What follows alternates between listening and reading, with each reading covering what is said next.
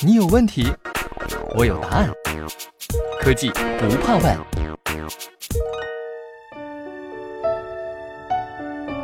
大家好，先祝大家中秋节快乐，我是小呆哥。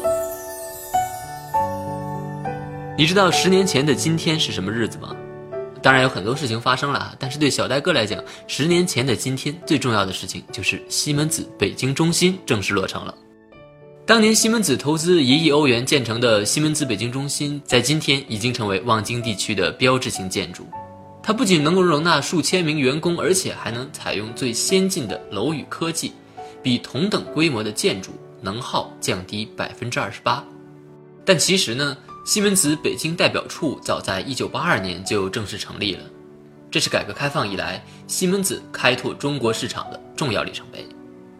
那时光追溯回一九八二年的十月十五号，几个德国人和中国人在长安街上民族饭店东侧一楼的六层租下了几个房间，他们撤掉了床铺和沙发，搬进办公桌椅和文件柜，就这样，西门子北京代表处就成立了。狭小的房间只能勉强摆下四张办公。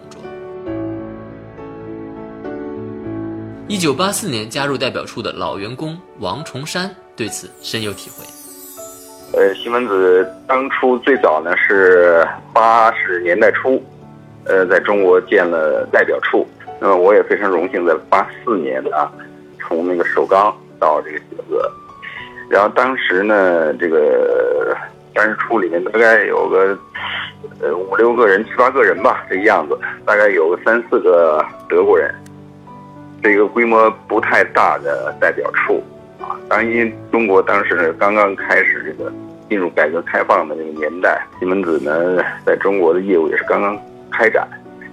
这个办事处就设民族饭店呢，当时我们，嗯，我记得都是在这个客房里面办公嘛，租了五六个房间，就是客房，把床搬出去，然后每个房间里摆两张到三张办公桌。呃，然后我记得特别清楚，当初啊，就是我们的一些技术资料啊，都是放在那个卫生间的那个澡盆里面，就是所有的澡盆里面都堆满了就是各种技术资料。而同一年加入代表处的另一位西门子老员工王维军，也为我们分享了另外一个故事。当时办公室主要是以电话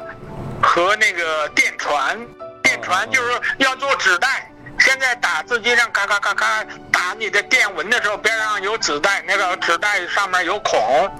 这个不同的孔位代表不同的英文字母。然后呢，把这个打出来以后，嗯，这里面就有打字员的问题了。这个打字员把我们写的电文打出来以后，同时把那纸袋也做出来，卷好和那个电文叠在一起，我们来审查。你就谁起草的谁审查吧，像我们我起草的，我要把这电文呢从头至尾仔细看一遍，如果没有错了，好了，证明这纸袋也就没有错了，他就可以往外发，往德国发。那个时候叫电传，没有传真机，甚至连复印机都没有。当时西门子在中国的业务还没有走上正轨，后来在一九九七年的时候。出任西门子中国区总裁的贝因斯，曾经在上世纪八十年代初期到北京出差。那时他每天早上都会去西城区二里沟的谈判大厦，那里有一个柜台，里面有很多信是寄给各个公司的。如果有西门子的信件，他就打开，里面会有各种商品的需求，要西门子提供报价，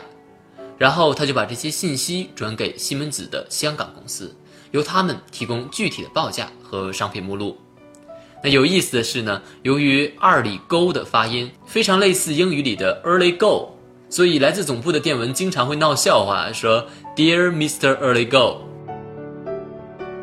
当时中国人是不能直接受聘于外企的，只能通过北京外企人力资源服务有限公司，也就是 FESCO 进行派遣。那每周六的下午呢，他们还要回到 FESCO 开会学习外事纪律。比如着装要整洁，不介入外国员工之间的矛盾纷争等等。现在看来更不可思议的是，如果没有被外商机构辞退，中方员工也不能主动辞职。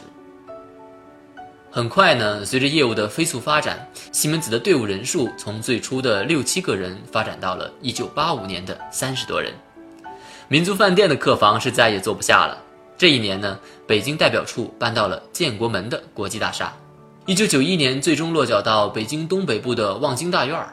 王冲山回忆说，那时候大家都非常兴奋，也很骄傲，因为终于有属于自己的家了。按照这是我的记忆当中啊留存的，就是刚刚搬到的望京这一带啊，嗯，当时我记得呢，就是咱们的四环路、三环路都没有完全修好，然后呢，就是我们搬到这个区啊，楼盖的不错，整个西门子那个大院啊，里面都是呃四五层的那样的。矮的那种灰楼，嗯，只不过我们搬进来的时候呢，配套的服务还都没有跟上，比如说，呃，没有食堂，啊，一开始的时候好像也没有热水，呃，我们搬进去的这个第一个星期、第二个星期啊，当初呢，好像我记得都是每天早上从家里带一瓶水，那时候也没有现在这种瓶装水，都是找一玻璃瓶子。呃，什么灌点什么凉白开什么带的啊？直到后来新子大院里边那个食堂投入了那个正式运行之后，